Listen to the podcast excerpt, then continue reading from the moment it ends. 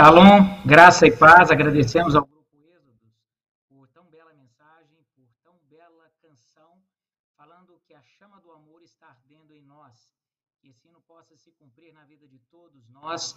Somos agora quase 100 pontos de acesso, com seu compartilhamento poderemos alcançar mais internautas, mais pessoas. Eu quero agradecer aqui à igreja em Alvim pelo convite para encerrarmos esta semana de oração, esse ciclo de uma semana de oração, mas ontem, ontem não, sexta-feira comentamos que mais do que uma semana, a oração precisa ser um estilo de vida, não apenas um evento semanal, mas um estilo de vida a todos nós. Quero agradecer a todos.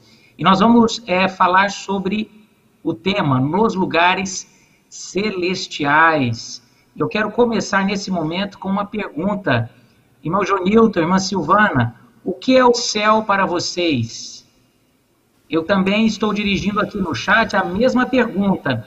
Eu gostaria de saber a opinião e o conceito de vocês sobre o que é o céu. Para vocês, o que é o céu? Para mim, o céu é um lugar maravilhoso, né? Um lugar lindo, um lugar de paz, de tranquilidade, de calma, um lugar onde existe ordem, né? E organização, é um lugar seguro. Tudo aquilo que a gente não tem aqui na Terra, é, com certeza no céu nós temos, né? Por isso que é, é maravilhoso e, e, queremos estar lá, né? Meu desejo é estar lá com todos os irmãos. Para mim, Amém. o céu é sinônimo de esperança. Tudo que acontece de ruim nessa terra, é, o que salva, o que, o que a gente tem que se apegar é a esperança. E a esperança de morar em um novo lar, onde nada de ruim, nada de maldade acontecerá ou terá. Então, o céu para mim é esse sinônimo de esperança. Muito obrigado, irmã Janilton, irmã Silvana. Vamos ver o que, que os internautas responderam aqui. É um lugar santo, irmão Cláudio Asbeck. A irmã Edna, ela está pedindo oração. Vamos ver aqui umas definições. A irmã Maria Aparecida. Um lugar de paz, felicidade e amor. O irmão André Gomes, ele foi extremamente feliz na sua colocação. Irmão André, muito obrigado. Ele, ele sintetiza, ele resume tudo aquilo que o irmão Jonilton, tudo aquilo que a irmã Silvana e tudo aquilo que eu pensei, que talvez você está pensando, o irmão André Gomes resumiu numa única expressão. Ele disse assim: o céu é Jesus. E eu quero passar para a próxima projeção. É um texto maravilhoso, Eventos Finais, página 297. Vejam que interessante esse texto. É o extrato de exatamente aquilo que o André Gomes acabou de mencionar. A irmã Aparecida diz que o céu é um lugar mais perfeito e completo para os santos viver com Jesus. A irmã Elaine Pereira, um lugar santo de paz, sem dor e sofrimento. Rose Costa, o céu é um lugar onde Jesus está. Muito obrigada, irmã Rose. E é o que está escrito aqui em eventos finais. O céu é onde Cristo está. O céu não seria céu para os que amam a Cristo se ele não estivesse ali. Vocês concordam com esse pensamento, irmão Jonilton e irmã Silvana?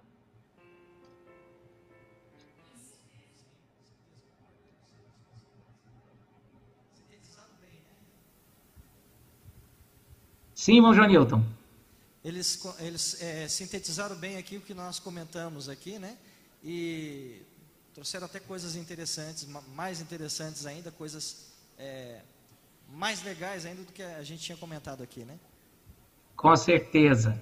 É, é, muito importante termos esse conceito, esse texto que acabamos de ler dos eventos finais, página 297, ele é tão grandioso que ele deve ocupar. Eu vou pedir para o Niquinho colocar de novo, mas em tela cheia. Ele é tão impressionante, tão grandioso, que ele deve ocupar toda a nossa, toda a nossa vida nesse momento. Obrigado, Niquinho. O céu é onde Cristo está. O céu não seria céu para os que amam a Cristo se ele ali não estivesse. Então, querido internauta, é impossível conceber o céu. É impossível é, desejar o céu sem desejar a Cristo. Quando estamos na presença de Cristo, nós estamos nos lugares celestiais. E eu desejo, nesse momento, próximo slide, Niquinho, por favor, para falar de figuras celestiais, nós precisamos, querido internauta, de um firme alicerce. Para caminhar e percorrer na estrada que nos leva rumo aos lugares celestiais, nós precisamos estar em uma estrada pavimentada com a verdade. E eu gostaria de, nesse momento, chamar a sua atenção, querido internauta, para um livro que vocês todos vão concordar. é o livro mais pavimentado, mais alicerçado de toda a Escritura, que nos fala dos lugares celestiais. Estamos aqui para falar do céu, mas como falar do céu não tendo uma fonte segura nas mãos e na nossa mente? Eu estou me referindo ao livro profético do Apocalipse. Querido internauta, o propósito do Apocalipse não é acadêmico, é prático, é pragmático. O Apocalipse ele foi deixado para a igreja de Deus não para satisfazer a nossa curiosidade, mas para estimular a nossa fidelidade presente para um dia estarmos no céu, cumprindo a esperança de todos nós de estarmos ali, como a irmã Silvana também mencionou. Agora, eu gostaria de saber a opinião aqui dos nossos internautas, gostaria também de saber a opinião do casal que está aqui na apresentação, o irmão Jonilton e a irmã Silvana. Será que o Apocalipse, para muitas pessoas, fala mais do inferno ou do céu? Será que o Apocalipse tem causado mais medo, pavor ou segurança nas pessoas? Qual a opinião de vocês? É, com certeza o, o livro do Apocalipse causa muito terror nas pessoas, muito medo e não esperança. Ele causa, é, pelo que a gente percebe as pessoas comentando sobre o livro de Apocalipse, é exatamente isso. Né? As pessoas têm medo deste livro. É, inclusive, qualquer coisa criada pelo homem, um filme, alguma coisa que tenha a ver com coisas ruins, temerosas, desastres, tudo que é ruim, é, eles trazem o tema Apocalipse. Então, é, esse, essa palavra Apocalipse na mente das pessoas, ela traz mais temor do que qualquer outra coisa. É, eu tenho uma tia acompanhando a live, ela está lá em Cachoeira Alta, no estado de Goiás, e ela respondeu aqui no chat: mais medo. Olha, e eu quero dizer a vocês que a culpa pode ser minha, a culpa pode ser sua, a culpa pode ser nossa. Porque a forma como temos apresentado o Apocalipse tem causado medo nas pessoas. Falamos dos eventos finais como se eles fossem algo para nos separar de Deus, ou como se dependesse unicamente da minha força, da minha energia, da minha capacidade, da minha intelectualidade, da minha fé para suportar todos os desafios presentes no Apocalipse. Eu quero quebrar um paradigma que há em nossa mente, em nosso meio, e esse texto que eu vou projetar aqui, eu vou pedir para a irmã Silvana ler, que ficará projetado aí na tela, que está no próximo, isso, esse, esse mesmo, Niquinho, esse o anterior. Vejam que esse texto, a primeira vez que eu ouvi esse texto, foi através do irmão Davi Pai Silva, em 1999, na estância em Sumaré, em uma conferência. Depois que ele leu esse texto, eu nunca mais esqueci dessa pérola que nos ensina como falar do Apocalipse para as pessoas. Irmã Silvana, por favor. Sim. Eu só vou abrir aqui para poder ler. Ah, vamos lá. A brevidade do tempo é frequentemente realçada como incentivo para buscar a justiça e fazer de Cristo nosso amigo. Esse não deve ser o grande motivo para nós, pois cheira a egoísmo. É necessário que os terrores do dia de Deus sejam mantidos diante de nós, a fim de que sejamos compelidos à ação correta pelo medo? Não, deveria, não devia ser assim. Jesus é atraente, ele é cheio de amor, misericórdia e compaixão. Deseja ser nosso amigo, andar conosco por todos os acidentados caminhos da vida. Que lindo. Porque aqui diz que a brevidade do tempo é realçada para as pessoas com o objetivo de amedrontá-las como incentivo de buscar a Cristo. Olha, se você não se entregar a Jesus, você vai ser surpreendido pelo decreto dominical. Se você não for fiel nisso ou naquilo, as pragas vão cair sobre a sua cabeça. E nós ficamos destacando a brevidade do tempo, os terrores dos últimos dias, para compelir, para intimidar, para coagir as pessoas a aceitarem a Jesus. E muitos de nós estamos aqui por medo e não por amor. Isso é um grave problema. Mas Deus, ele tem os seus propósitos, ele pode converter o medo do meu coração em amor. Então eu não devo estar aqui por conta das, das pragas do Apocalipse, eu preciso estar aqui por amor a Cristo. É, é egoísmo pensar que eu preciso aceitar a Jesus porque senão eu vou me perder. O Leandro disse que lá no céu vai ser uma coisa muito maravilhosa, uma bênção. É verdade, Leandro, muito bem colocado aqui as suas palavras. A irmã Maria Aparecida disse que já sentiu muito medo, mas com o tempo entendeu que é, ela deve desfrutar a paz, como o quarteto Êxodo cantou aqui para todos nós. Então vamos seguir em frente, vamos ao próximo, ao próximo slide, Niquinho, por gentileza. Aqui fica uma outra, uma outra reflexão para nós que dizemos ser os portadores da verdade do Apocalipse. Vejam só, os religiosos em geral divorciaram a lei do Evangelho. Isso é terrível, separar a lei do Evangelho. Ao passo que nós, por outra parte, quase fizemos o mesmo de outro ponto de vista. Então nós separamos a lei de Cristo. Se os nossos irmãos evangélicos estão errados em separar a lei do evangelho, nós estamos separados. Nós estamos equivocados, me desculpe, digo, nós estamos equivocados, totalmente errados em separar o evangelho da lei. Agora, veja o que diz a serva de Deus, a serva do Senhor. Não expusemos as pessoas à justiça de Cristo, nem à ampla significação de seu grande plano de redenção. Deixamos de lado a Cristo e seu incomparável amor. E aqui vem o maior problema da nossa pregação. Introduzimos as teorias e raciocínios e pregamos argumentos. A nossa pregação está muito argumentativa e nada cristocêntrica. A nossa pregação está muito teórica e nada pragmática, cheia de raciocínios, mas com pouco ou nada do amor de Deus. Então, muitos de nós somos pregadores terroristas, Abrimos o Apocalipse diante das pessoas como se estivéssemos abrindo o um inferno diante delas. Queremos convencer as pessoas pelo medo. O nosso raciocínio induz as pessoas ao pavor, ao medo. Olha, essa pandemia do coronavírus é uma praga do Apocalipse. Ela veio para acabar com a nossa vida. As pessoas já estão amedrontadas, as pessoas já estão desnorteadas, sem um rumo. E nós precisamos levar Cristo para essas pessoas. O Apocalipse, próximo slide, Niquinho, não é um livro selado, é um livro revelado. Apo significa de dentro para fora, calupse significa cobertura e véu. E quando estamos aqui nessa semana de oração, concluindo essa semana maravilhosa, falando de esperança, nós não podemos falar de medo para as pessoas, vamos falar de esperança para elas. E o Apocalipse está cheio de esperança.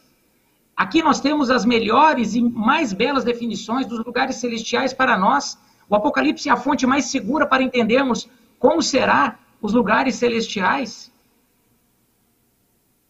A maior revelação que temos do céu está presente no Apocalipse.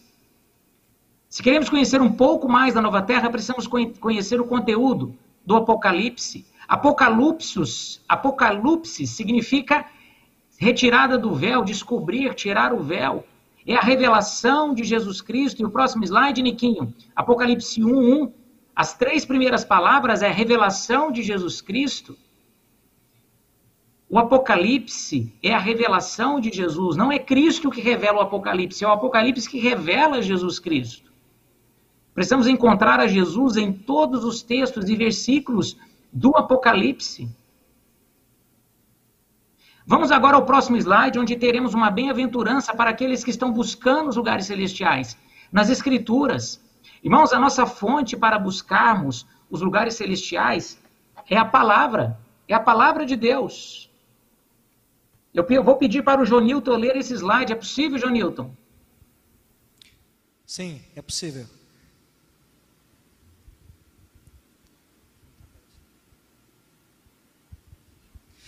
Bem-aventurado aquele que lê e bem-aventurados os que ouvem as palavras desta profecia e guardam as coisas que nelas estão escritas, porque o tempo está próximo.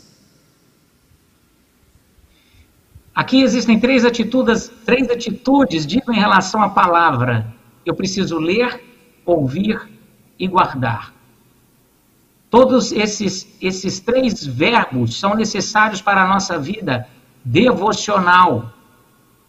E para aqueles que leem, ouvem e guardam, e guardam, é pronunciado a todos esses uma bem-aventurança. No próximo slide, nós vamos ver o versículo de número 4. E vamos ver para quem as mensagens do Apocalipse, falando dos lugares celestiais, foram reveladas, dirigidas e destinadas. João, às sete igrejas que estão na Ásia, graça a vós da parte daquele que é, que era e que há de vir, e dos sete espíritos que estão diante do seu trono. Eu quero dizer a você, internauta, que as sete igrejas, elas foram os primeiros destinatários dessa mensagem celestial do Apocalipse. O Apocalipse é um patrimônio histórico, profético, escatológico da humanidade. O, o, o, Apocalipse é o livro da eternidade, foi endereçado à humanidade. E os destinatários, primeiramente, foram aquelas sete igrejas que estão presentes na Ásia. O próximo mapa, o próximo slide, vai trazer um mapa, uma foto de satélite, onde compreenderemos o, o círculo que o correio romano seguia para entregar as suas correspondências às sete igrejas da Ásia.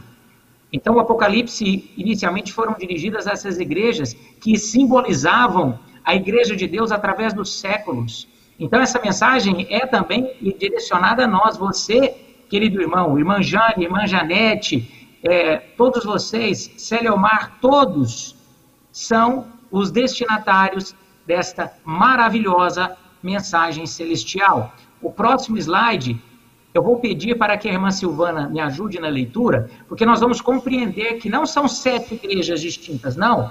É uma única igreja que passou por sete períodos. As sete igrejas simbolizam uma única igreja através dos séculos. Por favor, irmã Silvana. Os nomes das sete igrejas são símbolos da igreja em diferentes períodos da era cristã. O número sete indica plenitude e simboliza o fato de que as mensagens se estendem até o fim do tempo, enquanto os símbolos unidos, usados, revelam o estado da igreja nos diversos períodos da história do mundo. Ficou claro a todos os nossos irmãos, amigos e internautas? As mensagens que foram dirigidas às sete igrejas não estão apenas no passado, mas ecoam através da neblina dos séculos. O próximo slide vai nos mostrar algo interessante que servirá de base, de alicerce para falarmos dos lugares celestiais. Se vocês perceberem, todas as sete igrejas receberam elogios, reprovações e advertências, mas existem algumas exceções. Por exemplo, Esmirna e Pérgamo, me, me perdoem, Esmirna e Filadélfia não receberam nenhuma reprovação. Esmirna e Filadélfia. Advertências também não foram direcionadas a Esmirna e a Filadélfia. Unicamente esses dois períodos não receberam nem reprovações nem advertências. Elogios todas receberam, à exceção do período que estamos vivendo, o período de Laodiceia. A única que não recebeu um elogio, um elogio sequer da testemunha fiel e verdadeira que é Jesus Cristo foi o período da igreja em Laodiceia. Agora, promessas. Quantas igrejas receberam promessas? Quantos períodos receberam promessas de Deus? Hein, queridos? Todos os períodos. Todos os períodos foram agraciados com as promessas. Agora, é uma expressão que vamos analisar a partir desse momento. Eu gostaria muito que nós meditássemos nas promessas que a testemunha fiel e verdadeira, Jesus Cristo, deixou a cada um desses períodos, porque todas essas promessas, elas só se cumprirão nos lugares celestiais. Todas as promessas deixadas pelo Amém, por Jesus, a última palavra de Deus, só se cumprirão na eternidade, só se cumprirão nos lugares celestiais. Não se esqueça disso. Estamos falando que o remetente é Jesus Cristo, a testemunha fiel e verdadeira. Agora, antes de falarmos das promessas direcionadas às sete igrejas, os sete períodos desta mesma igreja, eu gostaria de ler é, o próximo slide, Niquinho, por favor. O seguinte: temos aqui uma promessa. As promessas de Cristo só se cumprirão definitivamente. É o próximo slide, Niquinho. As promessas de Deus só se cumprirão literalmente em sua segunda vinda, em seu segundo advento. Apocalipse 1, versículo 7. Eis que vem com as nuvens e todo o olho verá, até mesmo aqueles que o trespassaram, e todas as tribos da terra se lamentarão sobre ele, sim, amém. Querido internauta, querido amigo, esse livro, Apocalipse, é um livro puramente adventista, porque é um livro que fala do advento de Cristo. O povo de Deus precisa confiar mais nas promessas de Cristo, precisa confiar mais na promessa de sua segunda vinda. A vinda de Cristo será profética, histórica, literal, visível, universal, insuperável, corpórea, breve e escatológica. O livro do Apocalipse é um livro adventista. E as promessas deste livro só podem ser baseadas em Cristo, porque o próximo slide diz: Eu sou o Alfa e o Ômega. Diz o Senhor Deus, aquele que é, que era e que há o Todo-Poderoso. Esse versículo revela a Jesus como Deus, como o Alfa e o Ômega, porque o cristianismo começa em Cristo e termina em Cristo. E nós somos uma geração privilegiada, porque somos uma geração, o próximo slide, Niquinho, uma geração interadventual. Vivemos entre os dois maiores acontecimentos da história do universo, a primeira vinda e a segunda vinda de Jesus. E João foi o escolhido de Deus para falar do evangelho, do amor e para falar da profecia. Querido internauta, eu te peço em nome de Jesus para que unifiquemos esses dois elementos. Nós não podemos falar de amor sem falar de profecia. Não podemos falar de profecia sem falar do evangelho. Nós não podemos é, desvincular esses dois elementos. E muitas vezes pregamos as profecias do Apocalipse sem falar do amor de Deus. Isso é terror, isso é terrorismo, isso é causar pânico nas pessoas.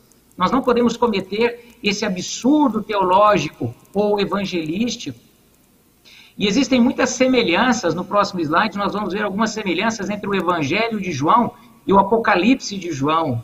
As duas expressões trazem a palavra verbo, cordeiro, testemunho, água viva, ressurreição e templo. São mais de 400 citações presentes no Apocalipse do Antigo Testamento. Precisamos fazer essa ponte entre a profecia e o Evangelho. Eu quero chamar a sua atenção para os versículos 12 a 15, que está no próximo slide do Apocalipse. Gostaria que vocês me acompanhassem. Vejam que interessante a descrição de um lugar celestial. Aqui, João, ele tem uma visão dos lugares celestiais. E se você quiser saber como é o céu, nós precisamos dessa referência joanina aqui no livro do Apocalipse. João relata: E voltei-me para ver quem falava comigo. E ao voltar-me, vi sete candeeiros de ouro, e no meio dos candeeiros um semelhante a filho do homem, vestido com a roupa talar, cingindo a altura do peito com cinto de ouro, e sua cabeça e cabelos eram brancos como a lã, e como a neve, os seus olhos como chamas de fogo, os seus pés semelhantes a latão reluzente, que fora refinado numa fornalha, e a sua voz como a voz de muitas águas. Então, quando o irmão André Gomes disse no início, a irmã Rose também disse que o céu é Cristo, o céu é Jesus, vocês estão cobertos de razão, porque para João o céu também era Jesus. Quando ele viu o céu, ele viu não apenas um espaço geográfico, não, ele viu uma pessoa, ele viu um ser. E esse ser tinha a semelhança do filho do homem. As suas vestes brancas falam de seu sacerdócio, de sua realeza, de sua justiça, de sua soberania. Jesus nos conduz e reina sobre todo o universo. A sua cabeça com os cabelos brancos falam de sua divindade, de sua santidade, de sua eternidade. Revelam a sua honra, a sua sabedoria, a sua dignidade. Os olhos, como chamas de fogo, revelam que nenhum de nós pode escapar dos olhos de Cristo. Nós não podemos escapar dos olhos daquele que é como chamas de fogo. Os seus pés de bronze simbolizam a sua onipotência para julgar os ímpios e salvar os redimidos. A sua voz revela o poder irresistível de sua palavra. A voz de Cristo detém a, a última palavra de Deus. Ele é a palavra viva e encarnada de Deus. A sua mão direita é indicação com a qual ele governa o universo. Mostra o cuidado dele com a sua igreja. E ninguém pode arrebatar das mãos de Cristo, os santos, os salvos. A sua boca era a única arma de guerra usada por Cristo. A única arma que Jesus usou quando esteve na terra foi a sua boca, a sua palavra. Ele sempre conquistou pelos argumentos. Jesus, ele, ele expunha as suas ideias, ele não impunha as suas ideias. Ele permitiu o ser humano decidir por si mesmo, depois de ser atraído por ele. E por que estamos trabalhando de forma diferente? O seu rosto, Agora João não vê mais um rosto esbofeteado, perseguido, preso, cuspido, cheio de hematomas, não. João agora vê um rosto glorioso que brilha mais do que o sol ao meio-dia. Irmãos, é essa visão que precisamos ter dos lugares celestiais. Eu quero ler dois textos, ou melhor, vou pedir para que a irmã Silvana e o irmão João Newton me ajudem lendo os dois textos do próximo slide, por favor.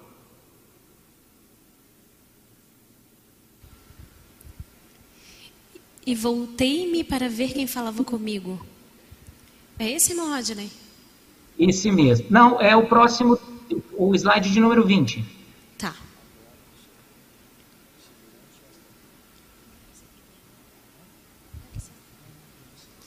A glória do seu rosto, que para os justos é vida, será para os ímpios um fogo consumidor. Se durante esta vida forem fiéis a Deus, no final verão o seu rosto, e nas suas testas estará o seu nome. E qual é a felicidade do céu se não ver a Deus? Que maior alegria poderia sobrevir ao pecador salvo pela graça de Cristo do que contemplar o rosto de Deus e conhecê-lo como um Pai? Muito obrigado. Queridos irmãos, se formos fiéis, um dia eu e você estaremos diante de Deus, olhando nos olhos de Deus, sem nenhum constrangimento, sem nenhum temor, sem nenhum medo de sermos condenados porque fomos justificados, santificados e glorificados. E por esses atributos de Cristo em nós, poderemos olhar nos olhos de Deus sem nenhum constrangimento. Poderemos contemplar o sorriso perdoador de Deus dirigido aos remidos. É algo maravilhoso, precisamos meditar nisto. E eu quero chamar a atenção de vocês para o próximo slide, onde temos a expressão joanina. Quando ele viu a Jesus, ele viu um ser semelhante ao filho do homem. Irmãos, esse termo era o termo predileto de Jesus Cristo.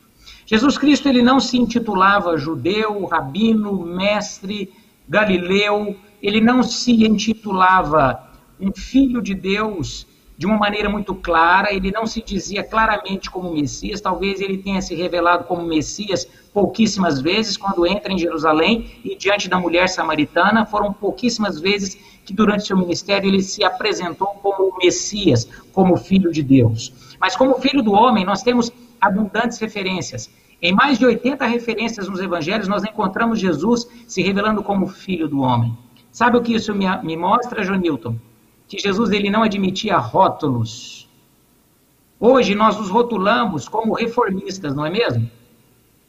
E o irmão Davi me ensinou algo, que Deus é tão amoroso que salva até reformista. E se Jesus estivesse aqui hoje, talvez ele não se intitularia reformista. Se eu perguntasse para Jesus hoje, Jesus, quem o Senhor é? Ele não diria, eu sou um reformista, ele diria, eu sou o filho do homem. Não me rotulem.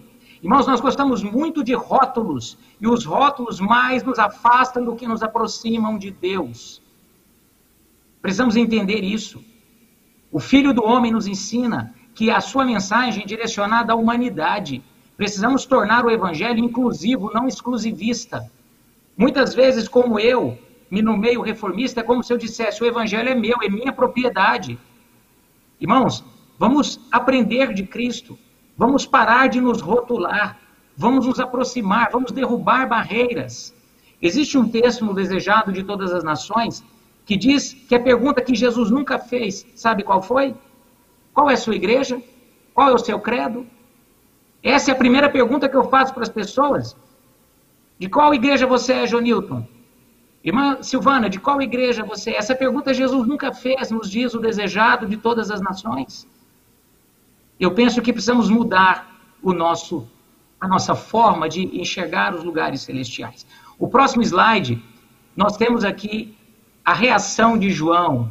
Irmão Jonilton, quando, quando João ele vê Jesus, quando ele olha à destra, sete estrelas, quando ele vê da boca de Cristo saindo uma espada aguda e afiada de dois gumes, quando ele vê o rosto de Cristo brilhando como o sol, qual foi a reação do apóstolo João? Tinha ele na sua destra sete estrelas, e da sua boca saía uma espada aguda de dois gumes, e o seu rosto era como o sol, quando resplandece na sua força quando vi, caí a seus pés como morto, e ele pôs sobre mim a sua destra, dizendo: Não temas, eu sou o primeiro e o último, e o que vivo, e fui morto, mas eis aqui estou vivo pelo século dos séculos, e tenho as chaves da morte e do Hades. Obrigado, irmão João. Então, qual foi a reação de João quando viu a Cristo? Ele ficou admirado, né? Ele ficou ele caiu. estupefato, caiu né, aos pés de Jesus ali, porque foi algo muito. Ele estava ali em êxtase, né? Eu acredito que nesse momento ali. Eu, eu fico imaginando aquele que estava acostumado a reclinar sobre o ombro de Cristo, agora cai diante de Cristo. Queridos irmãos, eu quero, eu quero confessar a vocês, eu não passei por essa experiência ainda. Talvez você ainda não tenha passado por essa experiência ainda de cair aos pés de Cristo, da forma com que João caiu. João havia superado o antropocentrismo, o humanismo, ele não pensava mais nele, ele pensava unicamente em Jesus Cristo. Talvez essa experiência nós precisamos. Eu gostaria que você manifestasse aqui no chat. Quantos de nós precisamos desta experiência?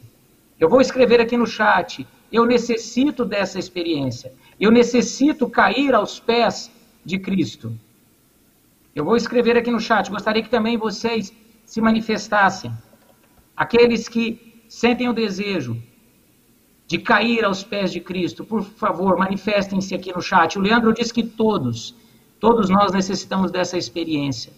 Agora, nós não precisamos temer a morte, porque Jesus é aquele que morreu e ressuscitou, ele venceu a morte. Não precisamos temer a eternidade, porque ele tem as chaves da morte e do inferno, do Hades. Ele é o único capaz de nos levar aos lugares celestiais. O próximo slide nos diz assim: algo que precisamos entender. Qual é a vossa situação diante de Deus hoje? A questão não é como subsistirei no dia de angústia ou em alguma outra ocasião futura, e sim como vai a vossa alma hoje? Ireis trabalhar hoje? Precisamos de uma experiência pessoal, individual neste dia. Necessitamos hoje de que Cristo permaneça conosco. Nós precisamos abandonar a, religi a religião do Papa, onde o Papa fala alguma coisa, aí eu me consagro porque o Papa Francisco disse alguma coisa. Quando Donald Trump faz algum pronunciamento, nosso Donald Trump fez algum pronunciamento. Compartilhamos mais aquilo que Donald Trump fala, do que o, o Papa fala, do que o que o Evangelho diz. A, a, a, importância não é saber como eu vou subsistir no tempo de angústia, não é essa. É como eu estou hoje, agora.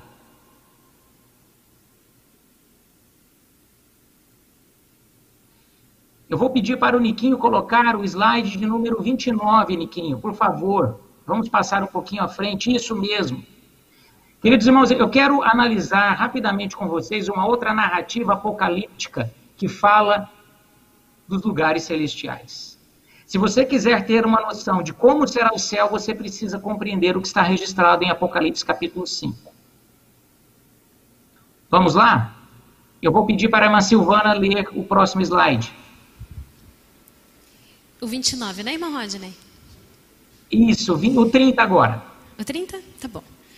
Então observei na mão direita daquele que está sentado no trono um livro em forma de rolo, escrito de ambos os lados e selado com sete selos.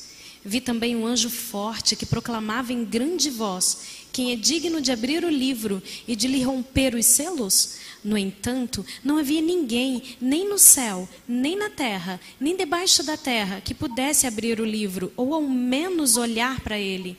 E eu chorava muito, porque não se encontrou ninguém que fosse digno de abrir, de abrir o livro e de olhar para ele. Então, um dos anciãos consolou-me, afirmando: Não chores, pois o leão da tribo de Judá, a raiz de Davi, venceu para abrir o livro e romper os sete selos. Ninguém foi, muito obrigado, irmã Silvana, ninguém foi achado digno de abrir o livro que estava selado com sete selos. Vários irmãos se expressaram aqui o desejo e a necessidade de cair aos pés de Cristo. Deus seja louvado. O Espírito Santo está trabalhando no coração de cada um de nós, nos levando a essa convicção que precisamos cair aos pés de Cristo. E esta visão que João teve do céu foi maravilhosa ele observou na mão direita daquele que está sentado no trono, ele observou que na mão direita de Deus havia um livro. E esse livro, em forma de rolo, estava selado de ambos os lados, por dentro e por fora, com sete selos. E uma pergunta foi feita, essa pergunta ecoou todo o universo. Quem é digno de abrir o livro e lhe romper os selos?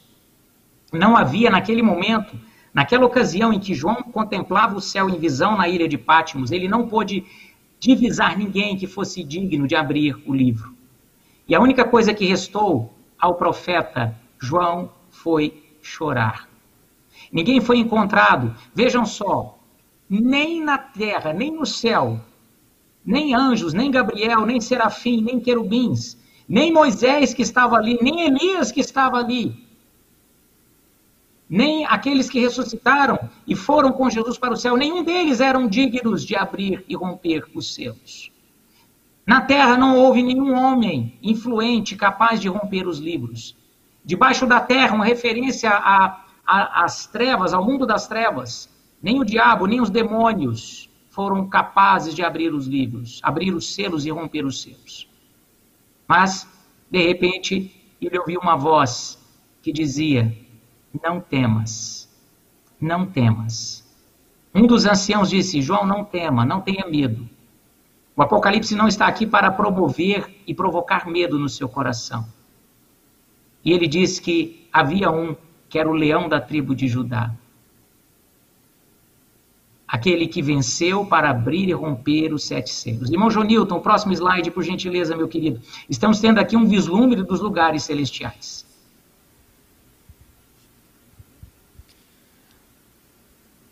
Nisso aconteceu que reparei no meio do trono e dos quatro seres viventes, e entre os anciões em pé, um cordeiro que parecia estar morto, e tinha sete chifres e sete olhos, que são os sete Espíritos de Deus enviados a toda a terra. Ele veio e pegou o livro da mão direita de quem estava sentado no trono, e assim que o recebeu, os quatro seres viventes e os vinte e quatro anciãos prostraram-se diante do cordeiro. Cada um deles tinha uma harpa e taças de ouro cheias de incenso, que são as orações dos santos. E elas e eles cantavam um cântico novo. Tu és digno de tomar o livro e de abrir seus selos, porque foste morto e com o teu sangue compraste para Deus homens de toda tribo, língua, povo e nação. Tu os constituístes, constituíste, tu, tu os constituíste reino e sacerdotes para o nosso Deus, e assim reinarão sobre a terra. Queridos irmãos, só Jesus é digno de romper os selos. Esse ato de romper os selos significa que Jesus não apenas interpreta a história, Jesus controla a história não apenas desse mundo, mas do universo. A história está nas mãos do Cordeiro, a história está nas mãos do leão da tribo de Judá. Só ele é capaz de romper, só ele é capaz de interpretar e controlar a história. Primeiro, porque ele é onisciente. Ele está cheio de olhos, sete olhos, aqui uma representação de sua perfeita sabedoria, de sua perfeita onisciência. Segundo, porque ele é onipotente, ele tem sete chifres, exemplo máximo de poder, perfeito poder. Terceiro, ele é onipresente, ele está entre os sete espíritos que são enviados sobre toda a terra. Aqui fala de sua perfeita presença. Todos esses atributos são únicos, exclusivos de Jesus Cristo, nosso Senhor. E se ele pode controlar a história universal, ele pode controlar a história da sua vida. E diga aqui, internauta no chat, se você deseja que Jesus controle a história da sua vida nesse momento, manifeste-se aqui no chat. Diga, eu vou dizer, Desejo que Jesus controle a história da minha vida. Escreva no chat.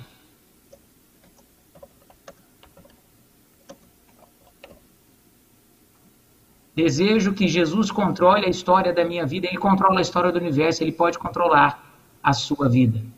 E agora, o slide 35, nós vamos partir para a nossa conclusão, onde eu gostaria muito de falar das mensagens das promessas dirigidas aos sete períodos da Igreja de Deus, as promessas que se cumprirão, que se cumprirão apenas na eternidade.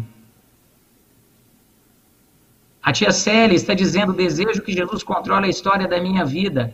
Irmãos, estamos colocando nas mãos daquele que unicamente pode controlar o meu destino e a minha história. Estamos confiando no melhor ser de todo o universo, a nossa biografia, que ele escreva a trajetória da minha vida, que ele venha dizer o que eu preciso fazer, o que eu preciso, com quem eu preciso me relacionar, que ele me ensine a viver. Vamos lá? A primeira promessa foi direcionada ao período da igreja em Éfeso. E a primeira promessa diz assim, próximo slide, Niquinho. Quem tem ouvidos, compreenda o que o Espírito declara às igrejas. Ao vencedor darei o direito de comer da árvore da vida que está no paraíso de Deus. Aqui nós vamos ouvir e compreender as promessas que se cumprirão nos lugares celestiais. A árvore da vida, ela fala de vida eterna. E vida eterna é conhecer a Deus como único Deus verdadeiro e a Jesus Cristo a quem foi enviado. Vida eterna é conhecer a Jesus, não é viver eternamente. Viver eternamente é consequência de ter a vida eterna. Quando eu tenho a Cristo, eu tenho a vida eterna, e quando eu tenho a vida eterna, eu vivo eternamente. Vamos à próxima promessa? Ao segundo período, a igreja em Esmirna. E a promessa é: aquele que tem ouvidos compreenda o que o Espírito revela às igrejas. O vencedor de maneira alguma sofrerá a punição da segunda morte. E aqui eu quero a sua máxima atenção, internauta. Por que tememos mais a segunda morte do que a primeira morte? Hein, irmão Jonilton e irmã Silvana, já perceberam isso? Temos muito mais medo da primeira morte do que da segunda morte. Deveria ser o contrário, não é verdade? Hein, João Newton? Por que isso? Sim, deveria ser o contrário, né? Porque na primeira morte ainda temos a esperança da ressurreição. Já na segunda morte já não há mais esperança, né? E aqui a Bíblia fala que precisamos vencer a segunda morte, que talvez a primeira morte nós não vamos vencer, nós vamos passar por ela. Muitos queridos já passaram e muitos de nós que estamos nessa live, eu, talvez, talvez você, vamos experimentar a primeira morte. Mas nós não podemos sofrer a punição da segunda, porque ela é definitiva. Várias pessoas estão dizendo aqui que querem e que desejam. A tia Elvira, uma outra tia minha aqui em Uberlândia, também está agradecendo e pedindo para que Deus controle a sua história. A irmã Juraci, a irmã Áurea, o irmão Márcio, a irmã Odinete, o irmão Sidney. Vários irmãos estão aqui manifestando o desejo que Jesus controle as suas vidas. Amém por isso.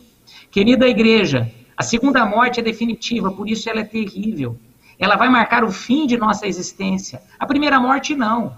A primeira morte nós podemos até escrever na lápide de um cristão, do túmulo de um cristão: descanse em paz, Cristo Victor, Cristo vencedor.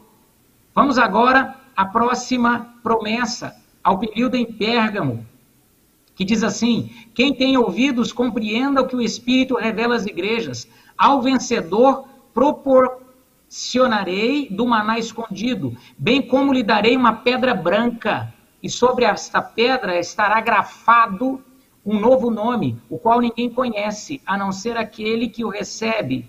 Irmão Jonilton e irmã Silvana, vocês terão um novo nome no céu. Eu não serei chamado Rodney no céu. O Leandro não será chamado Leandro, a irmã Ellen também não, a irmã Antônia não será chamada de Antônia, a irmã Edna não será conhecida como irmã Edna, nós teríamos um novo nome. Querido internauta, o meu pai tinha um nome muito diferente. O meu pai se chamava Presídio, acreditem, Presídio. Ele terá um novo nome. Ele será libertado se ele for salvo. Eu tenho muita esperança de reencontrar o meu pai e saber qual será o novo nome. E nós estamos aqui sendo alimentados com essa promessa que terá lugar nos lugares celestiais. O maná escondido é o alimento celestial. O termo escondido significa que ele está separado, que ele está guardado para uma classe especial de pessoas.